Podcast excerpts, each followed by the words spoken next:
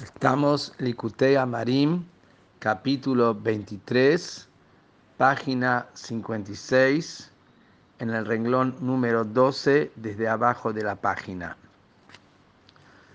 Y venimos explicando en este capítulo cómo a través de cumplir una mitzvah, que es la voluntad interior el verdadero deseo de Hashem, esa mitzvah es una vestimenta para ese, esa voluntad, ese deseo verdadero de Hashem. Y por lo tanto, la acción de la mitzvah se une con esa voluntad, se anula a esa voluntad, la fuerza del alma divina que hace esa acción, que ejecuta la acción, se anula hacia esa voluntad, como el cuerpo se está anulado al alma, a la voluntad del alma, que es el concepto que las mitzvot son como los órganos del rey. E incluso el, el órgano en el cual se cumple la mitzvah, también él está unido, está anulado, supeditado a la mitzvah, como una merkabah, como el carruaje que no tiene voluntad propia y va hacia donde el cochero lo dirige. Esto es en la acción de la mitzvah. Ahora nos va a hablar la diferencia que hay con estudio de Torah porque antes trajo que en el Zohar dice que las mitzvot, eh, son 248 órganos del rey, mientras que en el Zohar dice que la Torah es una sola cosa con Hashem. Por eso nos marca la diferencia entre Torah y mitzvot. ¿Y qué nos dice con respecto al estudio de Torah? Torah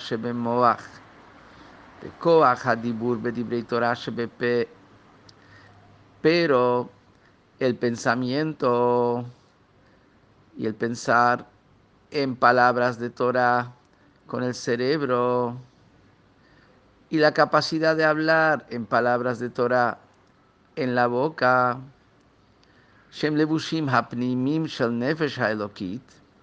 que pensamiento y palabra son las vestimentas internas del alma divina, el conocimiento, la, la comprensión y el sentimiento se visten, se reflejan a través del pensamiento y de la palabra, mientras que la acción es una vestimenta externa que es cómo se ejecuta y se expresa en un elemento fuera de la persona, puede ser un metal, en un papel, eh, en lo que sea, pero algo fuera de la persona, entonces una vestimenta externa. Entonces dice acá que el pensamiento y la palabra, que son las ropas internas del alma divina, ni que hablar la propia alma divina, Bahem, que está investida en ese pensamiento y en esas palabras de Torah, Kulam, estas vestimentas de pensamiento y palabra, y el propio alma, todas estas, Meyuhadim Mamash Beihud Gamur Beratzon Haelyon, están unidos en una unidad total con la voluntad suprema, Blomer Kamal Levat, y no son solamente anulados como el carruaje que actúa y se mueve de acuerdo a la voluntad del chofer y no tiene voluntad propia. Pero ahí son dos cosas. El carruaje se anula a la voluntad del chofer. Acá decimos que en pensamiento y palabra y el, el alma divina misma está unida con la voluntad superior más que como una cosa se une con la otra, sino están unidos de manera total y absoluta.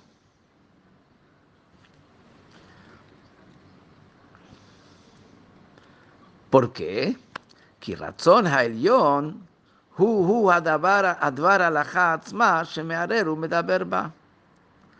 Porque la voluntad superior de Hashem es esa, la propia alajá en la cual está pensando y está hablando.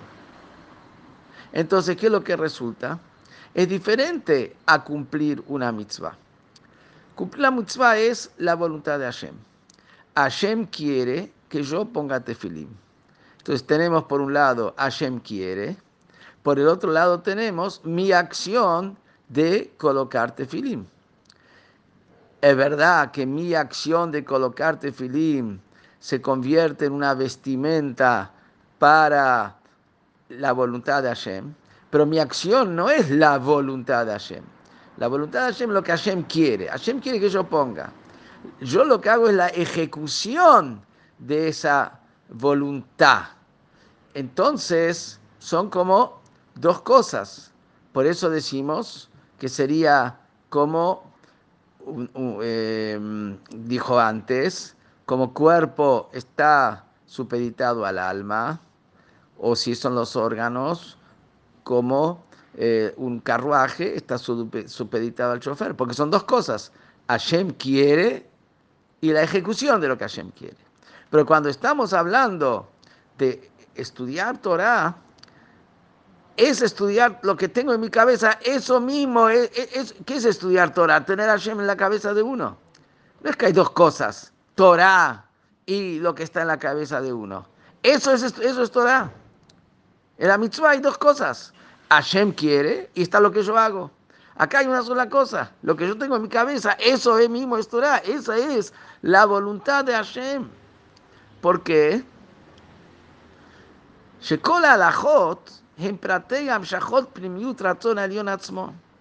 ¿Qué es una alajá? ¿Qué es una ley de la Torah?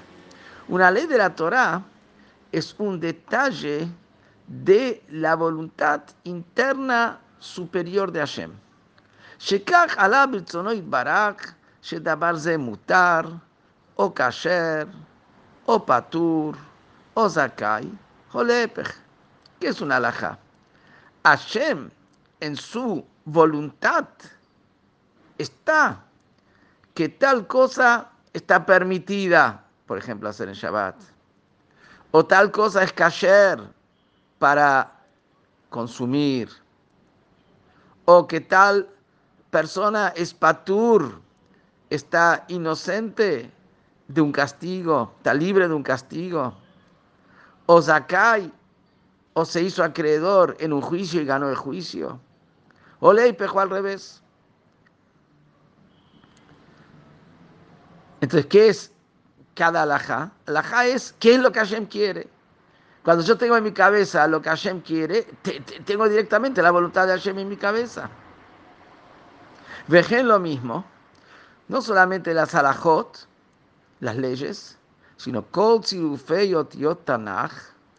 toda la combinación de letras de la Biblia, del Torah, Nevi'im, los profetas, Ketuvim, las escrituras, las propias combinaciones de las letras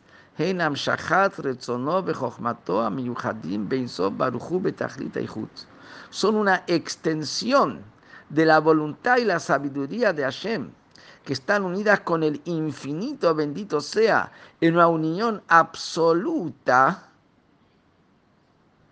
Y es una extensión como esto bajó en la palabra que tenemos acá en nuestro Humash que estamos estudiando. Cada letra de la Torah es una extensión de la voluntad y la sabiduría de Hashem. Que esa voluntad y sabiduría de Hashem, que como dijimos antes de Maimónides, en Hashem no podemos dividir entre Él y su voluntad, entre Él y su sabiduría, ya que Hashem es un indivisible absoluto, a diferencia de todas las demás criaturas, donde cada criatura es limitada en lo que es, y por lo tanto, cuando se junta con otra cosa, es, son dos cosas que se juntaron. Está la persona, está la sabiduría y está lo que sabe con esa sabiduría. En Hashem es un indivisible absoluto, porque si sería dividido ya tendría limitaciones. Si tendría limitaciones ya no es Hashem. Entonces, siendo que cada ley y cada letra de la Torah es una extensión de la voluntad de Hashem, que está unida con el Ensof, con el infinito de Hashem, de una unión absoluta, resulta entonces que tengo yo en mi cabeza directamente, tengo la voluntad de Hashem en mi cabeza. No es que hay dos cosas, como es en la acción. Por eso dice el Zohar, de Oraita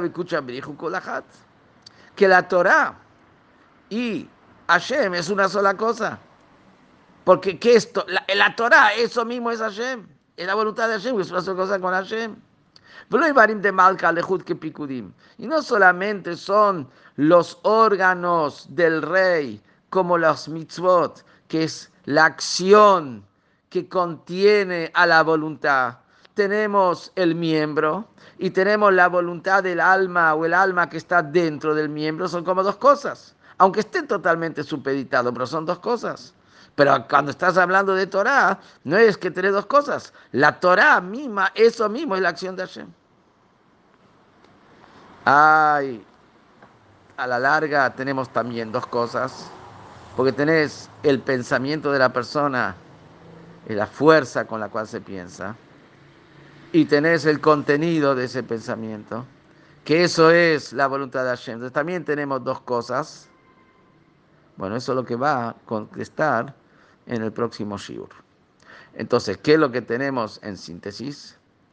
Que a través de Torah la unión con Hashem es total, a través de mitzvot la anulación hacia Hashem es como el cuerpo se une con el alma y los miembros del cuerpo se unen como un carruaje, se supeditan como un carruaje está supeditado a la voluntad del chofer. Y en eso quiero aclarar que lo mismo ocurre también con Torah. ¿Qué quiere decir? El cerebro y la boca que contienen a Torah también están supeditados y anulados a Hashem como el carruaje que está anulado a la voluntad del chofer. En eso no hay diferencia entre Torah y mitzvot en lo que respecta al órgano, si es el cerebro, si es la boca o si es la mano que da acá. Está en lo que tiene que ver con el alma y las partes del alma. Y también acá otra aclaración, que cuando habla antes de la acción de las mitzvot, me habla que la unión con Hashem es en la capacidad del alma divina de hacer, la capacidad de acción del alma divina, la vitalidad que hay en la acción de la mitzvah, que podríamos decir la vitalidad del alma natural, instintiva, y los órganos. Pero no me habla del alma misma, del nefesh mismo. Acá, cuando me está hablando de Torah, me habla de que el propio nefesh, el propio alma, se une a Hashem. Otra diferencia más. Y también